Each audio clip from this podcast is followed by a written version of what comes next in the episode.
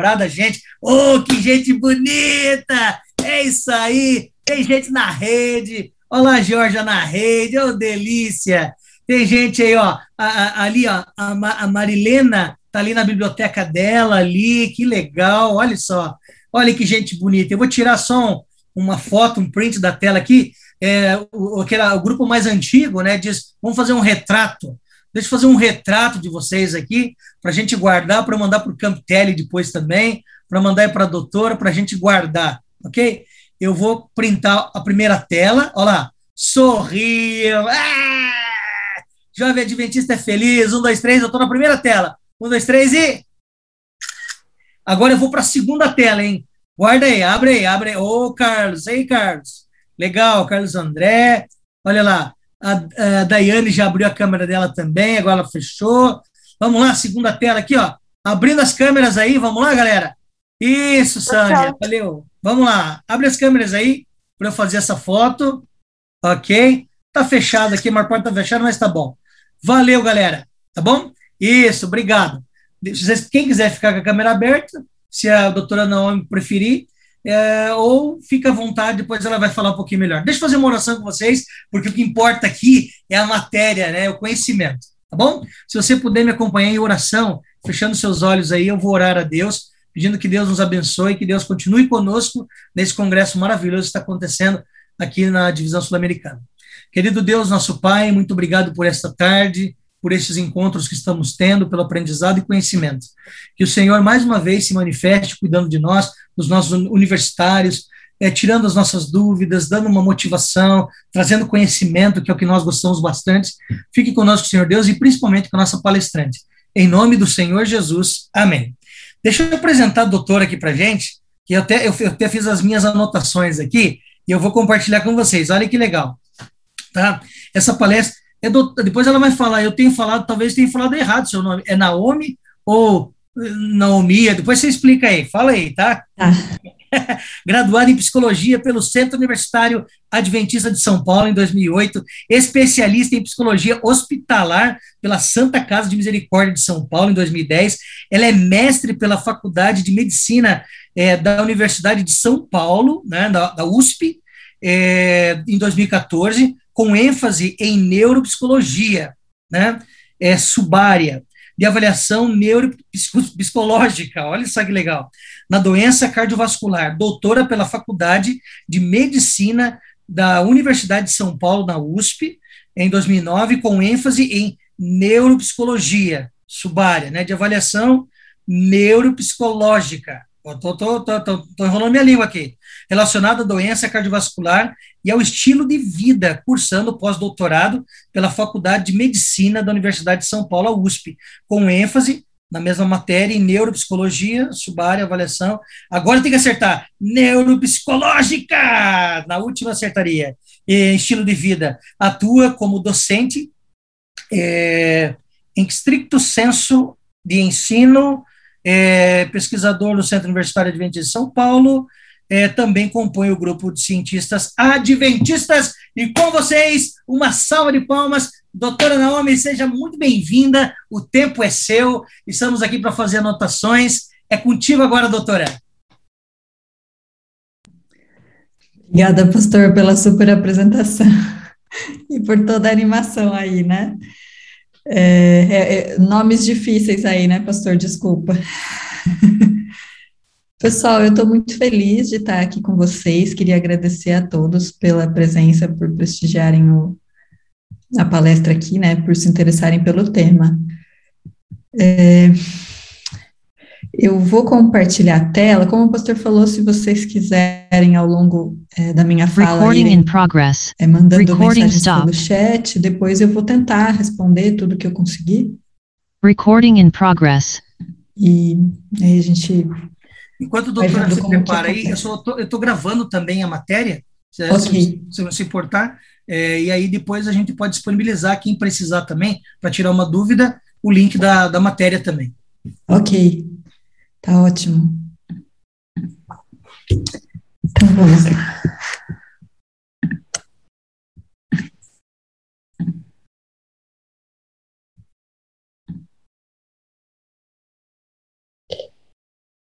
Vocês estão vendo em modo de apresentação? Sim. Sim. Ok.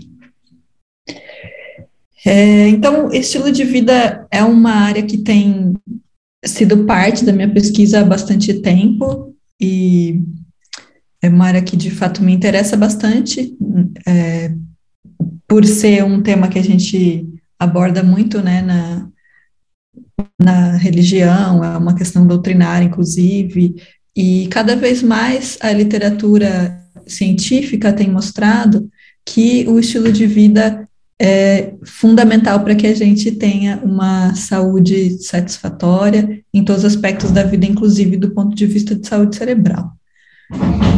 É, então, a, a, pergunta, né, será que existe relação entre estilo de vida e a saúde cerebral? E hoje a gente vai ver um pouquinho de, de como essa relação acontece. Quando a gente fala de estilo de vida, talvez antes de qualquer coisa seja importante a gente definir o que é estilo de vida, porque a gente ouve muito falar, né? O que é estilo de vida? É fazer exercício, é comer direito, né? O que é estilo de vida? O estilo de vida basicamente representa a forma como eu vivo, né? Ou a forma como um grupo de pessoas vive. Então, o estilo de vida ocidental, o estilo de vida das pessoas que moram é, no Oriente, né? O, como é o estilo de vida desse grupo de pessoas, como é o estilo de vida dessa pessoa. Então, isso tem a ver com a forma como a pessoa vive, ou como um grupo de pessoas vive. É importante levar em consideração o estilo de vida que eu tenho? É importante eu me preocupar com isso? Sim, e muito importante, porque o estilo de vida tem a ver com basicamente todas as áreas da nossa vida. É, o nosso estilo de vida vai influenciar se a gente vai ter saúde física, mental, até mesmo saúde espiritual, é, se, o, se a gente vai ter melhor ou pior desempenho acadêmico, a forma como eu vivo influencia todos os aspectos da minha vida. O que faz com que o estilo de vida seja saudável? É, existem muitas definições a respeito de que aspectos incluem, estão incluídos no estilo de vida na literatura científica, na área da saúde. É, eu vou tomar como pressuposto é, o que a gente conhece como estilo de vida com base é, no corpo doutrinário adventista. Ok? Não é a única definição, mas a gente está adotando como uma definição porque é, é coerente com, com a proposta do Congresso, né, e, e coerente também com, com a literatura que, que eu tenho estudado de forma mais profunda. Existem outras definições em, em, relação a itens, né? Tem lista de itens que incluem algumas outras coisas aqui e que a gente poderia discorrer, né? Mas devido ao tempo que não é não é tão prolongado, eu vou me ater aqui aos ao que a gente conhece como oito remédios naturais, né? E, e ao que a literatura científica diz a respeito deles. É, porque existe muita literatura científica publicada abordando os oito remédios naturais, em geral separadamente, né? Então, é, um artigo estuda a dieta, outro artigo estuda o exercício físico, outro estuda o repouso, né? Então, são separados, mas no fim das contas acabam estudando todos os remédios naturais. É, a gente sabe por várias é, por vários motivos que o estilo de vida afeta, por exemplo, a saúde física. A gente sabe que o estilo de vida vai afetar, é, por exemplo, o meu peso. A gente também sabe que o estilo de vida pode afetar se eu vou ter é, uma, um envelhecimento é, cheio de doenças ou se eu vou ter um envelhecimento mais saudável. Mas será que, além disso, o estilo de vida pode também afetar o cérebro e a forma como o cérebro funciona e, né, e, e os usos que eu preciso fazer do meu cérebro. E essa resposta que a gente vai tentar trazer aqui durante essa, esses próximos minutos. Então, a saúde cerebral, ela muitas vezes é originada, não 100% das vezes, mas muitas vezes ela é originada é, no estado fisiológico ou biológico que se encontra meu cérebro, mas ela tem efeitos sobre as mais diversas áreas da minha vida, tá? Então, emoções e sentimentos, a saúde cerebral ela afeta as minhas emoções os meus sentimentos. E a forma como eu vou lidar com eles, né, com as situações onde eles são despertados. A saúde cerebral afeta a forma como eu vou pensar. Então, que tipo de pensamentos eu vou, vou abrigar? Se os meus pensamentos são mais positivos ou são mais pessimistas? Então, a saúde cerebral vai, vai influenciar os meus pensamentos. As minhas crenças, não crenças necessariamente doutrinárias, mas crenças do ponto de vista de forma de pensar. Então, a, a, maioria de vocês já deve ter ouvido a respeito das crenças racionais ou irracionais ou das crenças limitantes. A minha saúde cerebral vai afetar o tipo de crenças que eu abrigo. Minha saúde cerebral vai afetar a minha autorregulação. O que é a autorregulação? É a capacidade de lidar com as minhas emoções e com os meus sentimentos. Quando eu estou com raiva, o que, que eu vou fazer com essa raiva? Eu vou explodir em cima de alguém, eu vou respirar fundo, é, sair da situação para esperar o sangue baixar e aí pensar racionalmente em que atitude eu vou tomar sobre aquela situação. Então, a autorregulação é a capacidade de lidar com as emoções, principalmente é, do ponto de vista de equilíbrio, né? E não permitir que as emoções tomem conta de nós, assim, que a gente mantenha controle sobre elas. Então, a saúde cerebral vai afetar a minha autorregulação.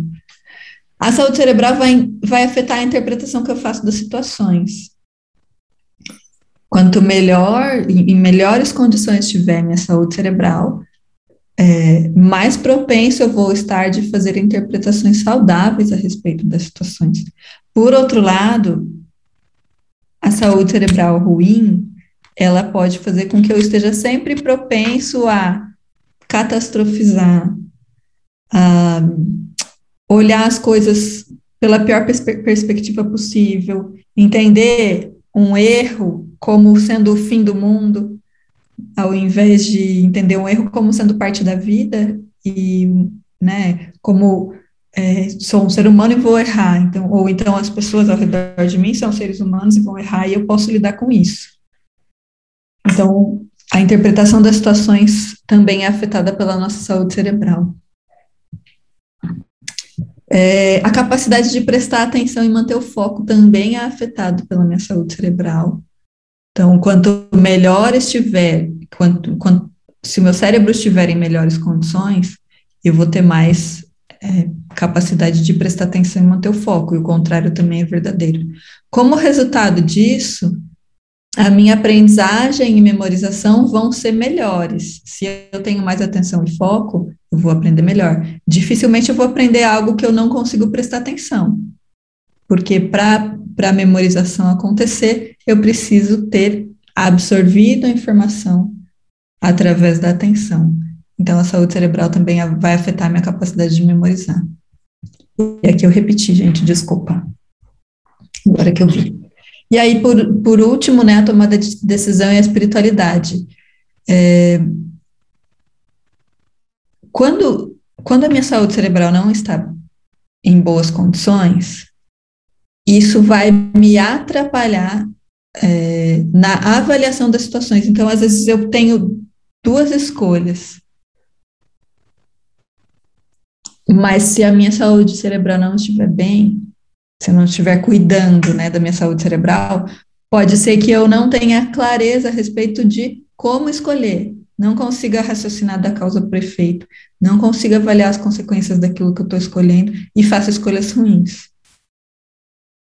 E, por último, mas talvez mais importante de todos, a espiritualidade. Então, a minha saúde cerebral afeta a minha espiritualidade de várias formas atrapalha a minha comunhão com Deus, é, atrapalha a tomada de decisão. Às vezes eu vou fazer decisões que vão me afastar de Deus, porque eu não estou conseguindo é, julgar situações, né, e, e, fazer interpretações acertadas das situações, eu faço interpretações distorcidas. Então, a saúde cerebral, resumidamente, é extremamente fundamental para basicamente todas as áreas da vida.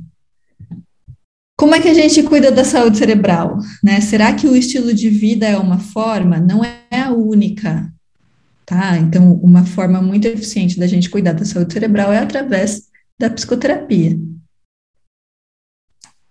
Agora, além da psicoterapia e às vezes além é, do tratamento que eu faço com o psiquiatra, né, e além de, de passar no neurologista é, e de outras outras coisas que podem ser necessárias, né, dependendo de qual, de qual seja o meu estado emocional naquele momento, o estilo de vida pode ser um aliado muito poderoso para me ajudar a cuidar da saúde cerebral.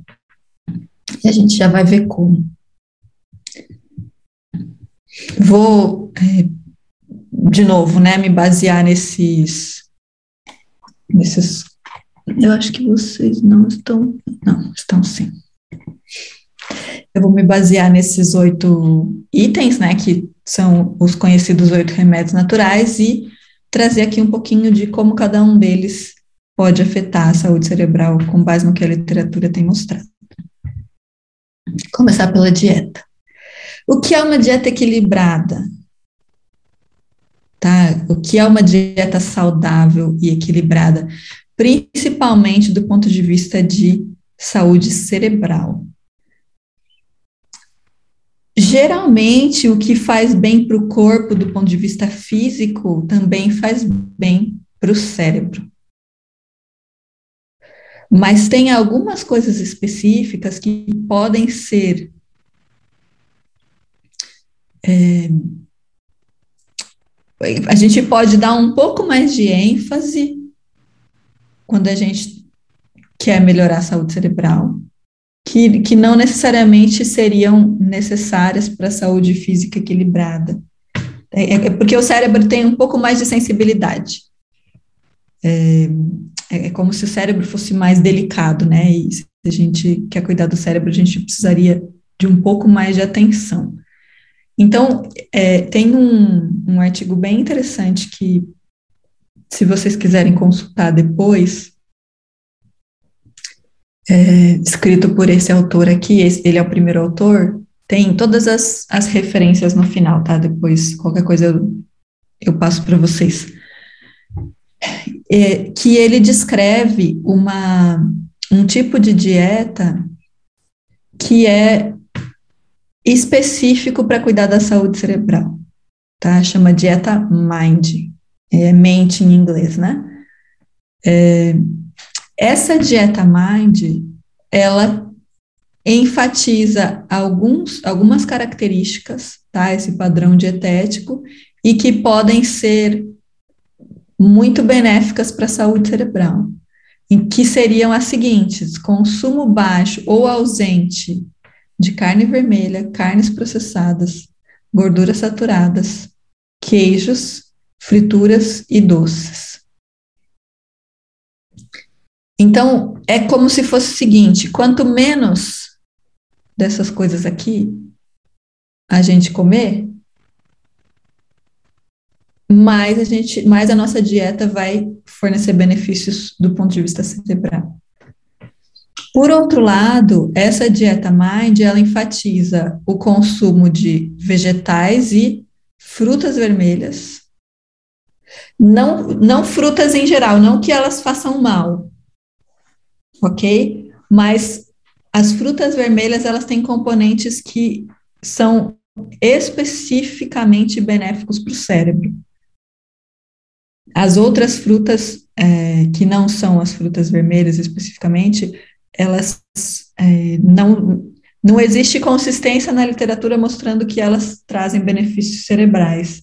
Então, é como se elas não fossem necessariamente boas nem ruins. É, elas, as frutas vermelhas são especificamente boas para o cérebro.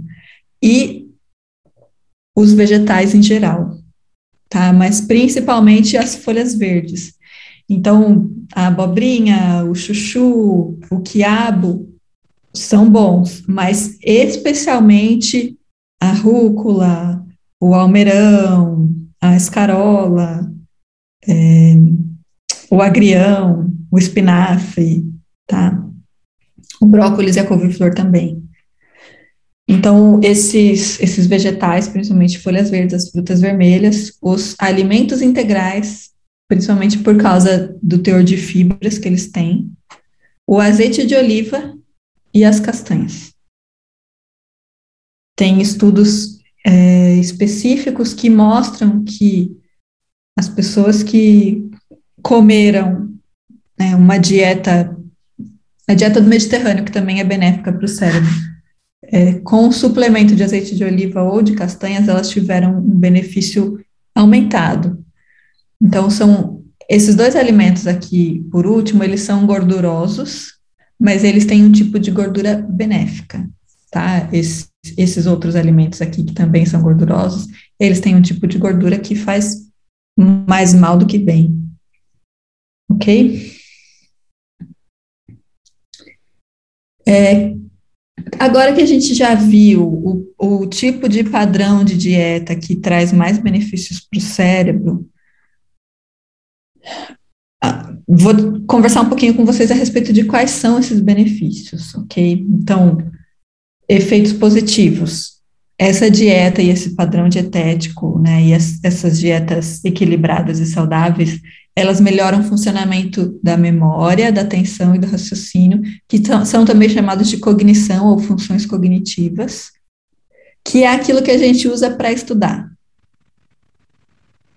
E para ter um desempenho melhor na, na faculdade. Se você for parar para pensar, a gente voltar lá para a época de Daniel.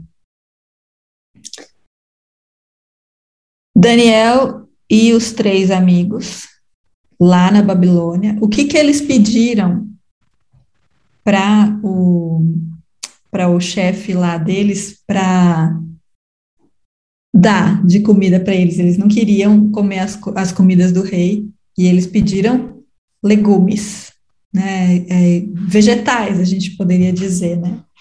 E eles tiveram um melhor desempenho cognitivo na corte, porque eles, eles eram mais sábios eram, em outras palavras, mais inteligentes do que os, os demais, né? Teve, claro, o poder de Deus atuando ali, mas também teve é, o fato de que eles estavam, é, não estavam comendo uma dieta que era é, prejudicial para o funcionamento cerebral, que era a dieta servida na mesa do rei, né?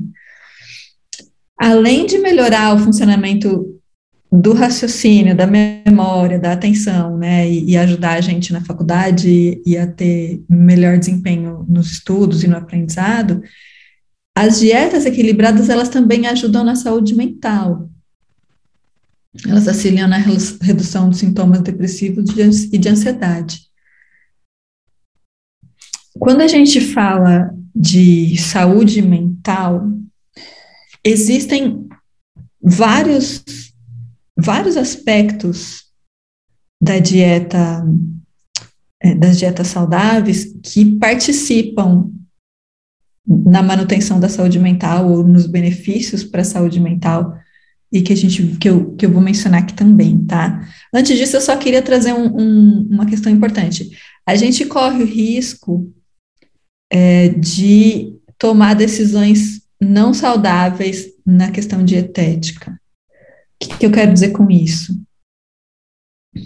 Dietas vegetarianas, por exemplo, é, apesar delas terem muitas, muitos benefícios para a saúde física, elas podem ser mal planejadas e trazer malefícios para a saúde mental. Então, em que aspecto? No sentido de que é, eu vou restringir, eu não vou comer carne, mas eu não vou colocar nada no lugar. Não vou substituir, não vou consumir os nutrientes necessários. Então, eu comia arroz, feijão e salada de alface, tomate e bife. Aí eu vou passar a comer arroz, feijão, salada de tomate e alface e não vou pôr nada no lugar do bife, só vou tirar o bife da minha dieta. Isso pode ser mais ruim do que bom. Então, nesse aspecto, é importante que a gente, é, mesmo se você vai, né, mudar, né, sua dieta para um, uma alimentação vegetariana, isso é muito positivo e vai proteger sua saúde em vários aspectos. Mas do ponto de vista de saúde mental, existem, como eu falei, nutrientes que são fundamentais para o cérebro funcionar bem e o cérebro é mais sensível. Então, se faltam coisas fundamentais, o cérebro fica prejudicado. Que então nesse aspecto é importante que a gente tome bastante cuidado e principalmente se a gente está passando por uma dieta vegana, porque aí a gente tira completamente os ovos e o leite e também corre risco de ter deficiências nutricionais. Não que elas não sejam recomendadas, ok? Mas elas precisam ser bem planejadas. E como que as dietas saudáveis e equilibradas beneficiam a saúde cerebral? Elas combatem inflamação de baixo grau. O que, que é inflamação de baixo grau?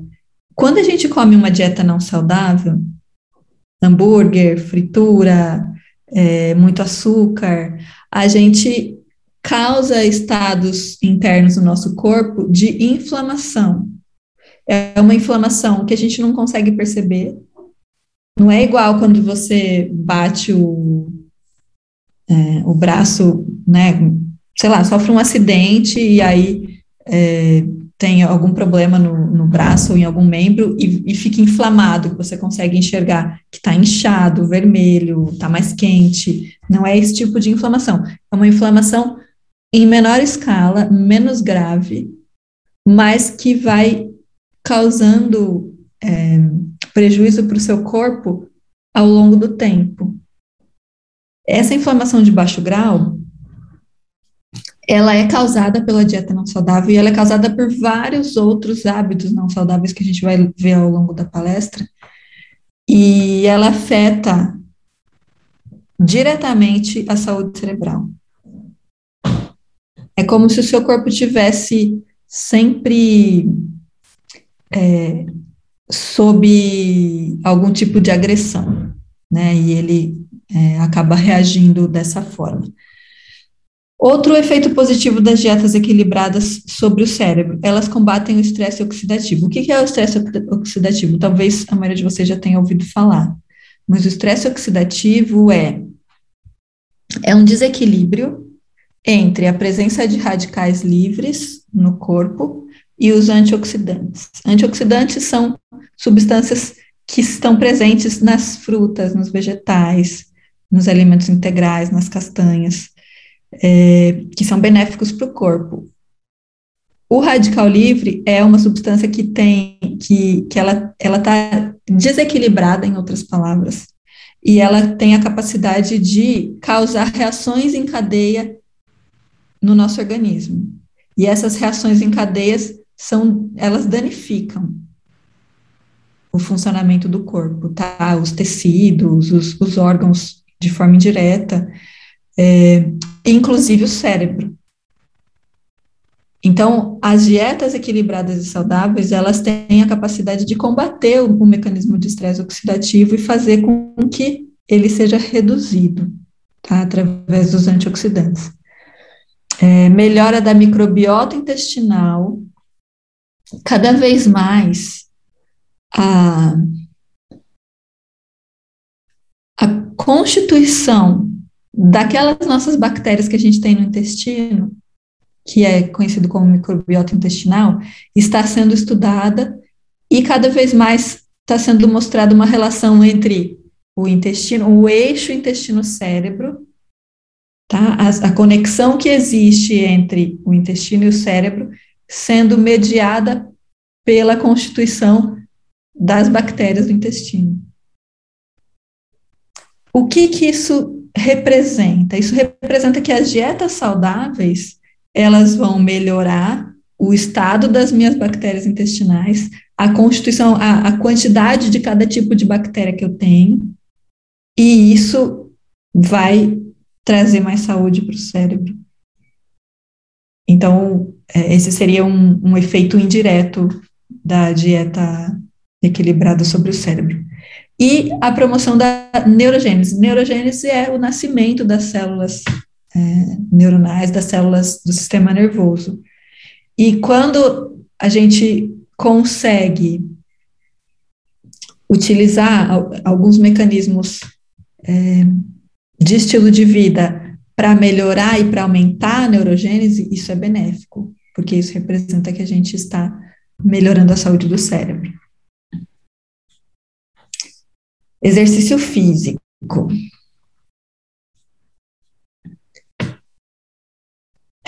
Quanto que a gente precisa fazer de exercício físico por dia, por semana, por mês? Existe uma determinação da, da Organização Mundial da Saúde que diz o seguinte: a gente deve fazer ou de 150 a 300 minutos de atividade aeróbica moderada por semana, ou de, não, de 75 a 150 minutos de atividade aeróbica intensa por semana, ou uma combinação equivalente das duas coisas. Além disso, a gente deve, durante pelo menos dois dias, fazer atividades de fortalecimento muscular. Então, seria a musculação, pelo menos dois dias na semana, além de fazer ou esse ou esse de atividade aeróbica, tá? Que é aquela que a gente corre, caminha rápido, faz ginástica, tá? Aquela que, que deixa a gente ofegante e cansado. Olha que interessante. De acordo com a Organização Mundial da Saúde, as pessoas que não cumprem essa quantidade estabelecida, né, mínima, elas têm risco 20 a 30% maior de morrer do que as pessoas que cumprem essa recomendação. Isso, mortes em geral, por vários fatores, tá? Agora, quando a gente fala de saúde cerebral, será que isso também ajuda? Com certeza, tá? Atividade física, quando ela é suficiente, ela ajuda a melhorar o desempenho acadêmico, importante, né? Para nós universitários, o pastor falou que ele é universitário, eu também sou, viu? eu também faço pedagogia. Tem que ser, né, pastor? Estudar sempre. então, é, a gente a gente melhora o desempenho acadêmico, tá? A memória, a velocidade de raciocínio, a tomada de decisão, aquelas funções cognitivas que eu mencionei. Eu sei que isso não é uma preocupação de vocês agora, mas precisaria ser, a doença de Alzheimer e as demências em geral, porque é durante a juventude e a meia-idade que a gente constrói o risco para desenvolver Alzheimer na terceira idade. Por quê? Porque o Alzheimer ele vai sendo desenvolvido ao longo de décadas. Tá? Então, agora, com os nossos hábitos, a gente vai estar tá construindo é, o que a gente vai viver depois na terceira idade, tá? Então, se a gente pratica atividade física ao longo da vida, inclusive na terceira idade, o risco de Alzheimer é diminuído. Alzheimer é um tipo de demência, o, o tipo principal de demência. Ajuda nas alterações de humor relacionadas aos sintomas depressivos, atividade física, tá? Ela tem sido é, muito bem avaliada nas pesquisas como sendo um tratamento aliado no combate a, a doenças e transtornos mentais. Tá? Então, se a gente tem algum problema com transtornos mentais, além do tratamento que a gente deve fazer com o psicólogo, psiquiatra, é muito importante que a gente faça atividade física, porque ela vai ajudar a, na melhora, né? Reduz sintomas de ansiedade, o risco de desenvolver transtorno de ansiedade. Tá? Mesmo que eu não tenha um transtorno de ansiedade, se eu sou ansioso, fazer atividade, atividade física vai melhorar, vai ajudar, né? Como que esses benefícios acontecem? A atividade física influencia a expressão dos neurotransmissores e fatores neurotróficos. O que, que são neurotransmissores? São substâncias que ajudam na comunicação entre os neurônios. tá? Entre as, as células nervosas. E os fatores neurotróficos são fatores que promovem a neurogênese ou nascimento de novos neurônios, novas células nervosas. Aumenta a plasticidade sináptica, que é a capacidade de adaptação, tá? Entre, nessa comunicação entre os neurônios, a neurogênese e a sobrevida dos neurônios. Ou seja, tudo que diz respeito ao funcionamento das células nervosas, as células do cérebro, é beneficiado pela atividade física. Combate o estresse oxidativo que a gente já falou no slide anterior. E os mecanismos inflamatórios. Regula a produção hormonal e melhora a condição vascular do cérebro. O cérebro, assim como o resto do corpo, possui vasos, artérias, veias, toda aquela comunicação que é necessária para que o cérebro seja irrigado pela corrente sanguínea. E essa condição dos vasos do cérebro que, que podem ser é, estar em más condições devido ao estilo de vida, ela é melhorada pela atividade física. Tá? Então, é, toda a irrigação, o sistema de irrigação cerebral é beneficiado pelo, pelo, pela atividade física. Aumenta o volume do hipocampo, que é a área cerebral relacionada à memória.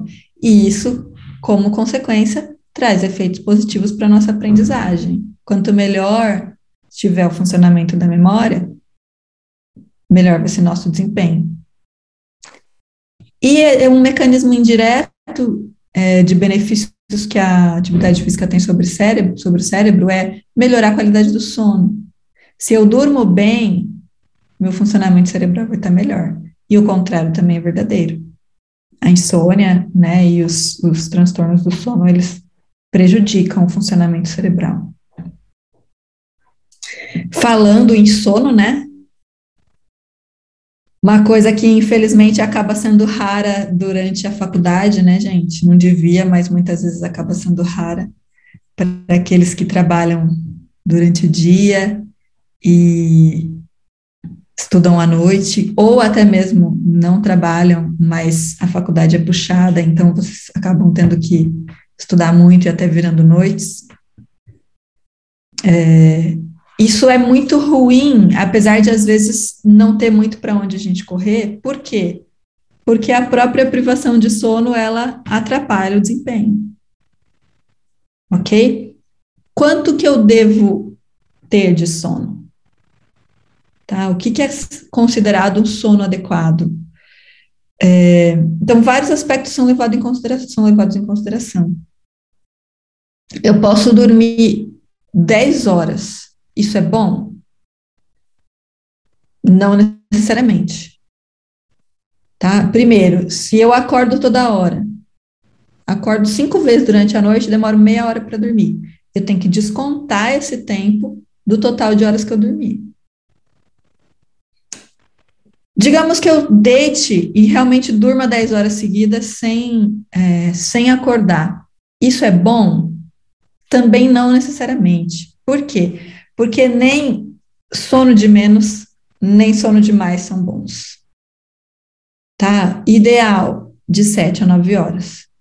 Muito menos que isso vai trazer prejuízos. Muito mais que isso vai trazer prejuízos. Outra coisa que deve ser levada em consideração é o tempo até pegar no sono. Se eu deito às 11 horas, mas vou pegar no sono é, meia-noite, meia-noite e meia, isso também vai estar tá reduzindo o meu tempo total, né? É, e se eu tenho muitas interrupções de noites de sono, então, por exemplo, eu dou plantão noite sim, noite não, ou então todas as noites durante a semana eu durmo três horas só, porque eu tenho que fazer as coisas da faculdade, durante o dia eu estou trabalhando, à noite eu estudo, então eu faço na madrugada. Isso também é ruim. Eu sei que essa, essa é, uma, é um tema delicado, né, porque a, a, fase, a fase da graduação, né, geralmente é uma fase em que a gente tem muitas demandas e não necessariamente consegue dormir o tanto que deveria. Agora, a má notícia é que isso não vai melhorar, gente. Não é porque você terminou a faculdade que as coisas necessariamente vão melhorar. Pode ser que melhore um pouco, mas depois que você casa você tem filhos, o sono vai reduzir de novo, tá? Então, as demandas da vida aumentando, o sono vai ficando é, a, a, a, possibilidade de dormir, de ter o sono suficiente, vai ficando menor. Então, o que, que, é a questão em relação ao sono? A gente deve tentar dormir o suficiente sempre que pode, tá? Não, e, e evitar desperdiçar horas de sono desnecessariamente, né? Só, só utilizar as horas de sono para outro fim quando de fato for necessário. E reduzir isso ao máximo possível.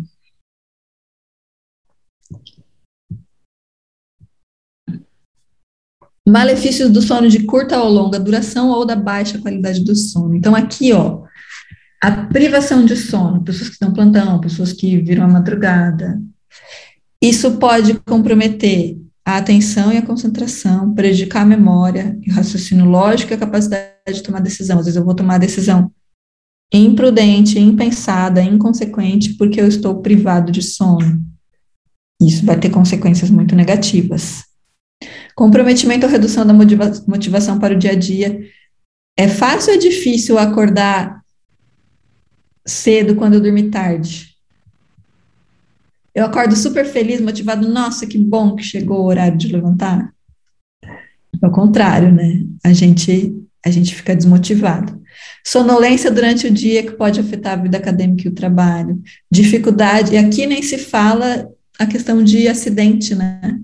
Então, acidente do trabalho, acidente de trânsito, tudo isso é aumentado, aumenta o risco, né? A privação do sono. Dificuldade para lidar com estresse, para regular as emoções. Então, se eu já, já tenho dificuldade na regulação das emoções, a privação de sono vai aumentar essa minha dificuldade. Complicações de saúde mental, como depressão. E o sono adequado pode ser um aliado no tratamento da depressão e de outras questões de saúde mental. Os idosos, de novo, pode ser, não ser uma preocupação de vocês agora, né? Mas a insônia e a má qualidade do sono durante a vida também aumentam esse risco, tá? Mas nos idosos, é, as pessoas que ou dormem muito pouco ou dormem demais, né, muitas horas, elas têm maior risco de perda cognitiva e demência. Como que essa privação de sono prejudica o meu funcionamento cerebral? Nos idosos, isso é tão interessante e tão sério ao mesmo tempo, porque estudos mostraram que é, existe uma proteína que chama beta-amiloide, que quando ela está em altas concentrações, no Alzheimer, na doença de Alzheimer, ela geralmente está presente em altas concentrações no cérebro. E um estudo mostrou que, mesmo em pessoas que não têm Alzheimer, mas que têm baixa qualidade de sono, pessoas idosas, essa restrição de sono, essa privação de sono, essa baixa qualidade de sono, levou a estados cerebrais semelhantes aos dos pacientes com Alzheimer, com concentração alta dessa proteína beta-amiloide, o que é muito ruim, né? Porque se a pessoa não tem Alzheimer, ela, ela está produzindo essa proteína em excesso e isso está aumentando o risco dela de desenvolver Alzheimer mesmo que a gente não seja idoso, a privação de sono aumenta a produção de hormônios relacionados ao estresse, as catecolaminas, e aumenta os estados inflamatórios no organismo, que são aqueles que a gente explicou mais no começo, né? Vamos lá para a hidratação. Ingestão adequada de água. Ela varia em relação a vários fatores. Primeiro, meu peso. Se eu sou muito leve, provavelmente vou precisar de um pouco menos de água. Se eu sou uma pessoa mais pesada, eu vou precisar de um pouco mais de água, porque né, existe mais tecido que precisa ser irrigado.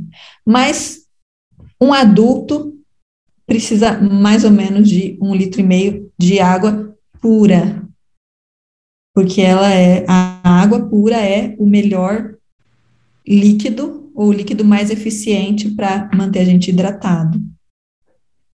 Se tá calor, eu preciso de mais. Se eu estou fazendo atividade física, eu preciso de mais.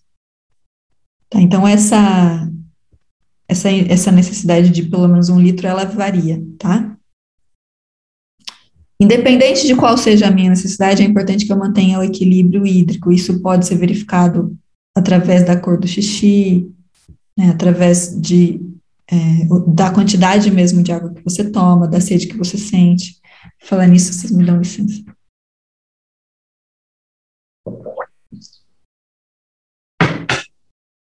Por que, que a água é importante? Ela é, ao mesmo tempo, um solvente e um, uma substância que vai ajudar nas reações químicas do corpo. Ela ajuda a regular a temperatura corporal. Ela ajuda a transportar os nutrientes para as células e a transportar o lixo produzido pelas células para fora delas e para fora do corpo. E ela também funciona como um lubrificante para as necessidades do corpo e ajuda a absorver choques.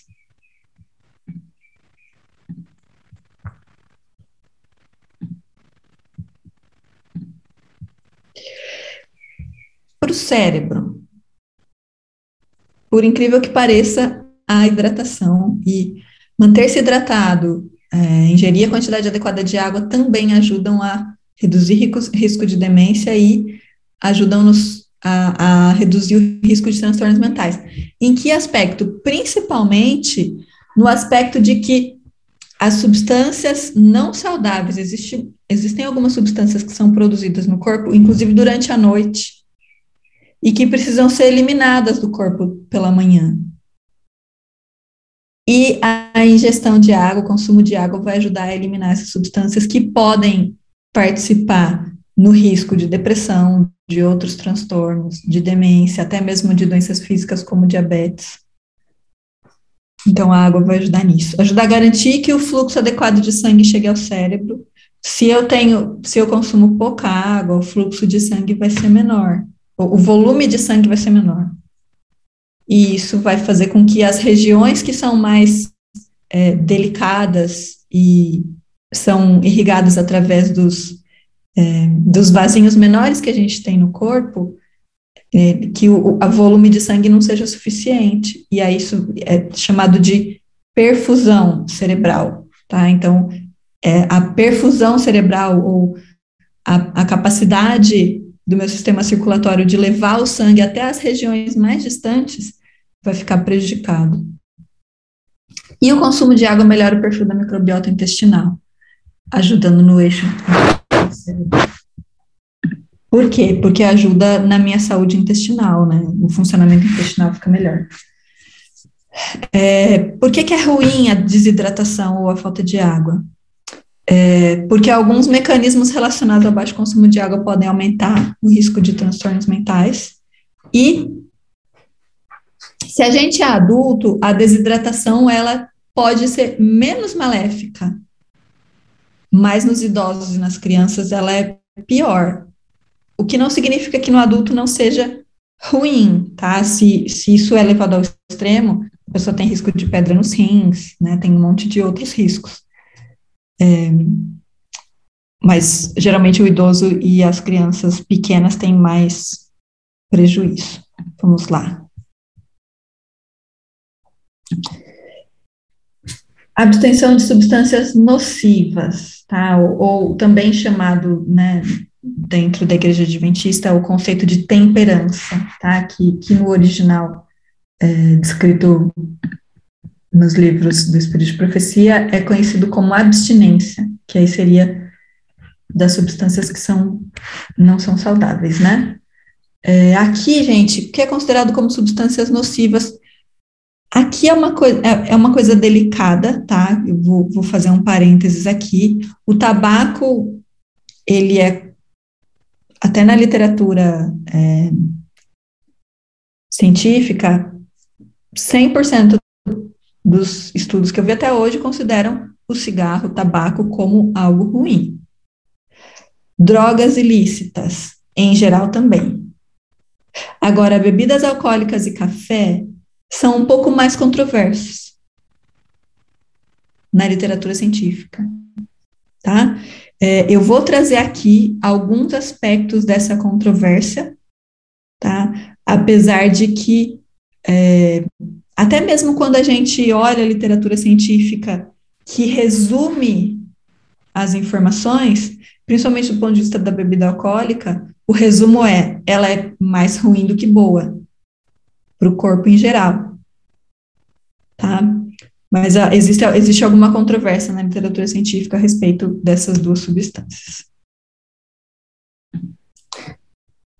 É, então, alguns malefícios do consumo, tá? Apesar de que eu vou mencionar também um outro benefício aqui.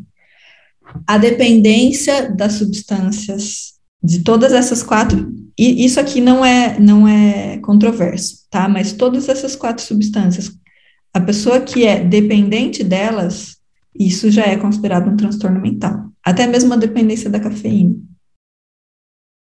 Tá? É, o, é conhecido como é, transtorno por uso de substâncias e uma das substâncias é a cafeína. Tá? Então, a dependência de qualquer uma dessas substâncias é considerado um transtorno mental. O que, que é uma dependência? É uma situação onde a pessoa é, sofre de abstinência quando ela não consome, ela não consegue parar de consumir, mesmo que ela queira e verifique é, prejuízos no consumo daquela substância. E ela também sofre de resistência ou tolerância, como se cada vez ela precisasse consumir mais para chegar nos mesmos efeitos. E isso pode acontecer com qualquer uma dessas substâncias aqui. Prejuízos do tabaco. O tabaco tem uma série de prejuízos e eles são muito fortes no que diz respeito à saúde cardiovascular e ao câncer, tá? Vários tipos de câncer. Mas não, não para por aí. O, o cigarro, né, ele traz prejuízos também do ponto de vista cognitivo e emocional, por conta da dependência, né?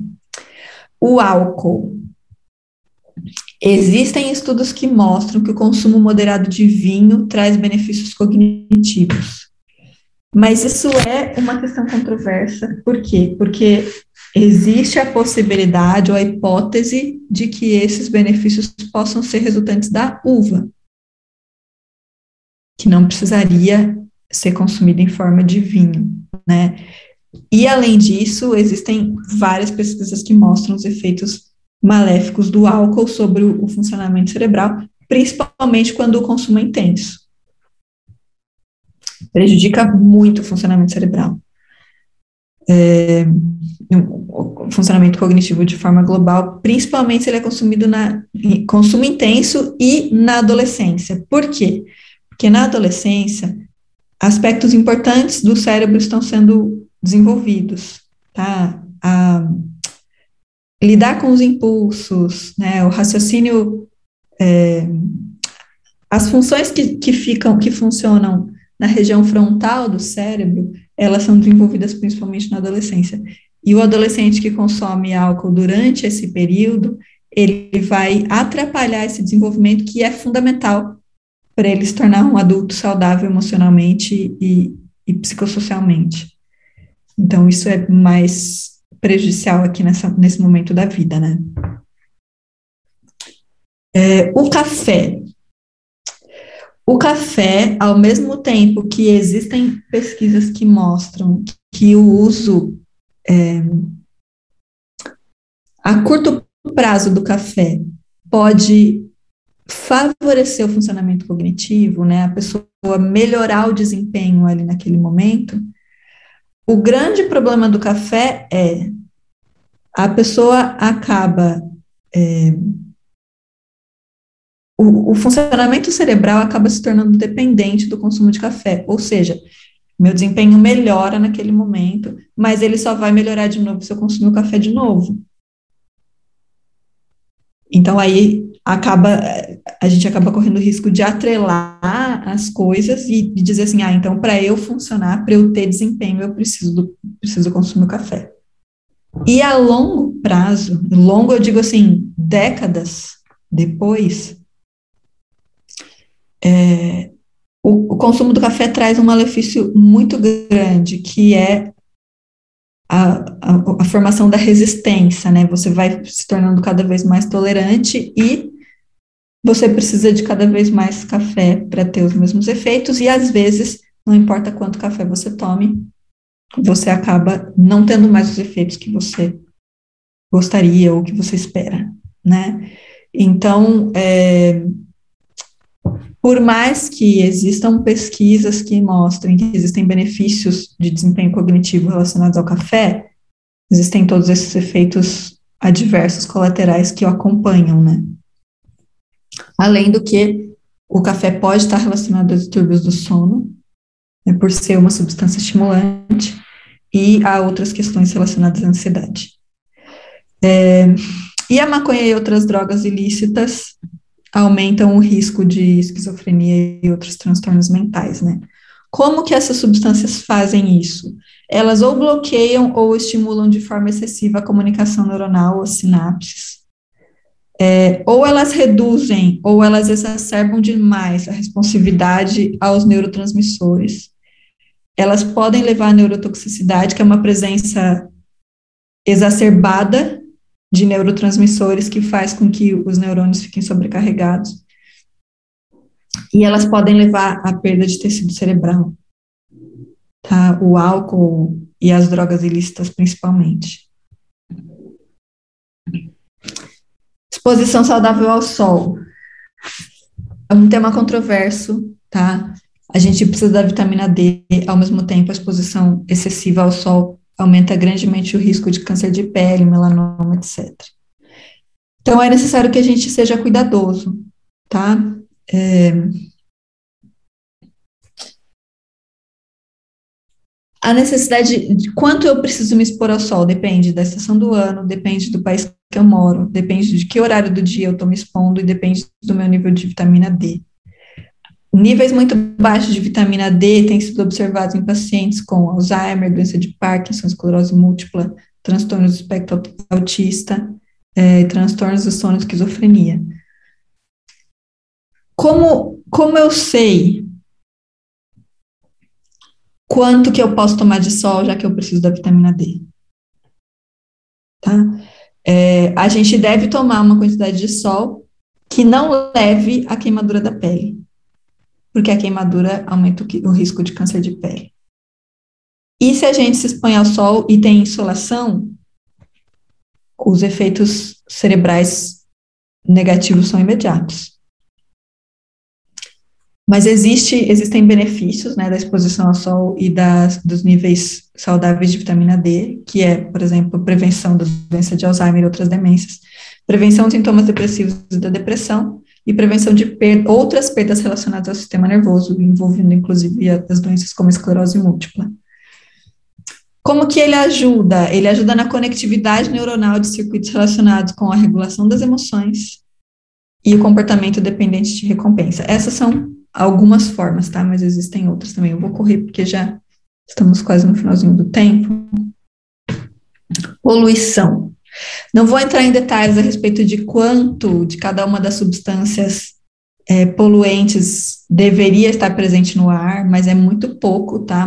Grande parte das cidades não atende às recomendações da Organização Mundial, Mundial da Saúde e a gente acaba estando exposto a muito mais poluição do que deveria.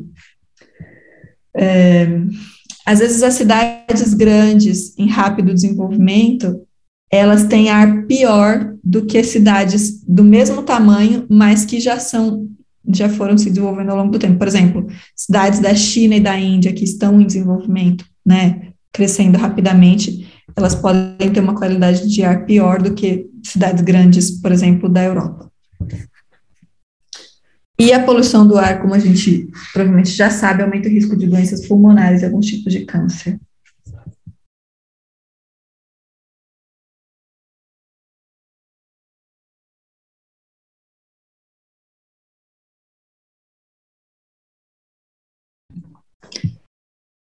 Alguns malefícios causados pela exposição à poluição do ar. Ela é um fator de risco para doenças neurológicas e neuropatologia.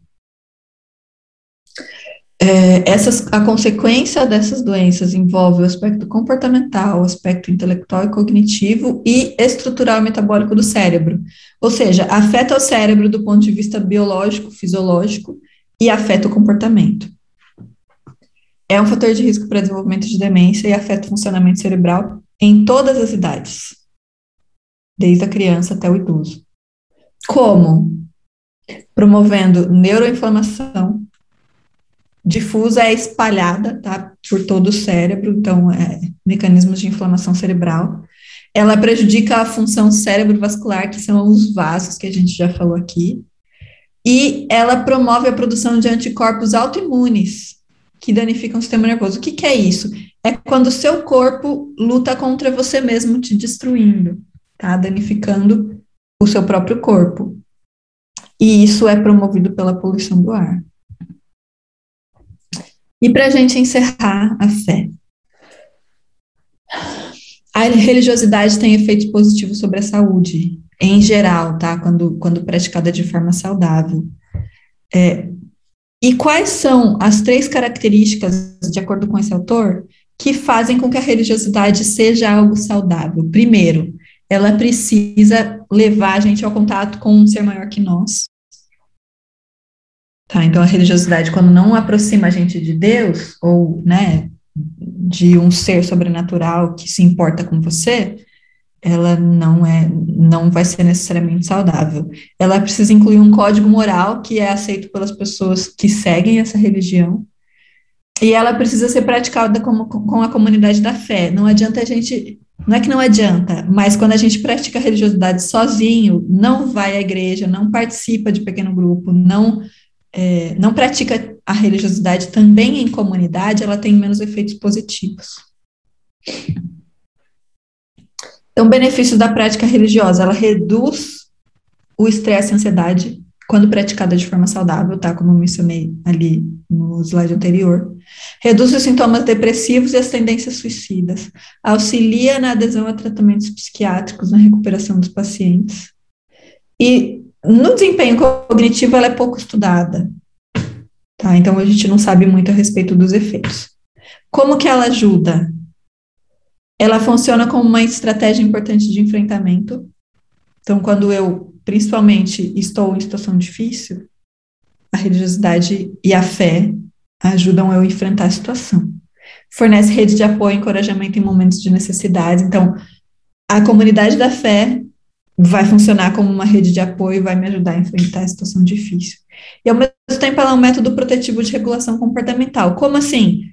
É, a, o código de regras, as normas defendidas na religião, elas me protegem só um exemplo, né? Contra o tabagismo, contra o consumo de álcool, né, no caso da religião adventista. Então, essa regulação comportamental é protetiva do ponto de vista, inclusive, de saúde mental. E, através disso, ela tem efeitos diretos e indiretos sobre a saúde cerebral. Pessoal, é isso. Tem aqui as referências, acho que é, até passei um pouquinho do tempo para que era para ainda responder perguntas, né, pastor? Legal. Ó, ó, eu fiz algumas anotações aqui. É, eu vou pedir para vocês assim, se vocês tiverem perguntas, vocês podem colocar as perguntas ali. É, eu anotei algumas, mas eu sei que já tem gente da outra turma que está aqui dentro da sala, viu? Ok. doutora. Então, eles já mandaram aqui, ó, nós estamos com 86 pessoas. Eu creio que 10, 86, é, nós tínhamos do, do grupo inicial uns 75, 77 acho que 10 uhum. ou 11 já são do grupo, do novo grupo, tá? Okay. Mas olha, é, doutor, eu fiz aqui uma, anotei algumas perguntas aqui, ó. É, por que temos essa fissura por doces, diz a Sabrina? Ou okay. massas, né? É, mesmo sabendo dos males consistentes, consumimos esses alimentos, não sei se são alimentos, mas pode mas é, é essa é a ideia. Primeira pergunta, né? Se quiser responder. A Flávia também faz uma perguntinha aqui. Ó. Tem um horário mais apropriado para fazer exercícios físicos com base no metabolismo do nosso corpo? Essas duas aí. Ok, porque temos fissura por doces. Os doces, eles, eles são é, forma de gratificação imediata, né? Assim que a gente come, o cérebro entende aquilo como recompensa e, é, e a, a, essa gratificação, é, esse prazer resultante do consumo do doce traz algum tipo de alívio. Então, às vezes, o doce também tem mecanismos é, viciantes. Tá? Então, a fissura, ela está muito relacionada com essa dependência do prazer e do alívio resultante disso, né? É, existem outras formas que a gente pode usar para lidar com isso, tá? Por exemplo, a atividade física, ela ajuda muito a lidar com o apetite. É, porque ela promove saciedade. Então, se eu faço atividade física suficiente, né, saudável, né, não só o, o, mínimo, mas uma quantidade entre 40 a 60 minutos por dia, isso pode ajudar também a lidar com, com as fissuras é, alimentares. E a outra, qual que era, desculpa? A, o, a outra é com relação ao horário mais apropriado para fazer exercícios físicos. Ok. o metabolismo do nosso corpo. Tá, isso vai variar bastante, tá? Se eu, é, por exemplo, faço atividade física à noite e perco o sono, é melhor eu fazer, por exemplo, de manhã, ou um pouco mais longe da hora de dormir. Se eu, à noite, faço atividade física, mas isso me relaxa, me ajuda a dormir, é bom que eu faça à noite, porque aí eu vou, é, isso vai ajudar no meu sono, tá? Então, varia, varia da sua disponibilidade, não necessariamente tem um melhor horário, assim, se eu não fizer nesse horário, é melhor não fazer. É melhor fazer, uhum. independente do horário, né? Legal. Tanto que, que isso não te atrapalhe, por exemplo, no sono. Doutora, muito obrigado, viu? Essa palestra nós gravamos aqui, eu vou encerrar ela agora, e o link dela vai ser disponibilizado é, para vocês por e-mail. Aqui eles estão cadastrados. Se você não fez o teu cadastro ainda, corre lá, faz o cadastro, que todo esse material, o link dessa palestra aqui vai ser disponibilizado por e-mail.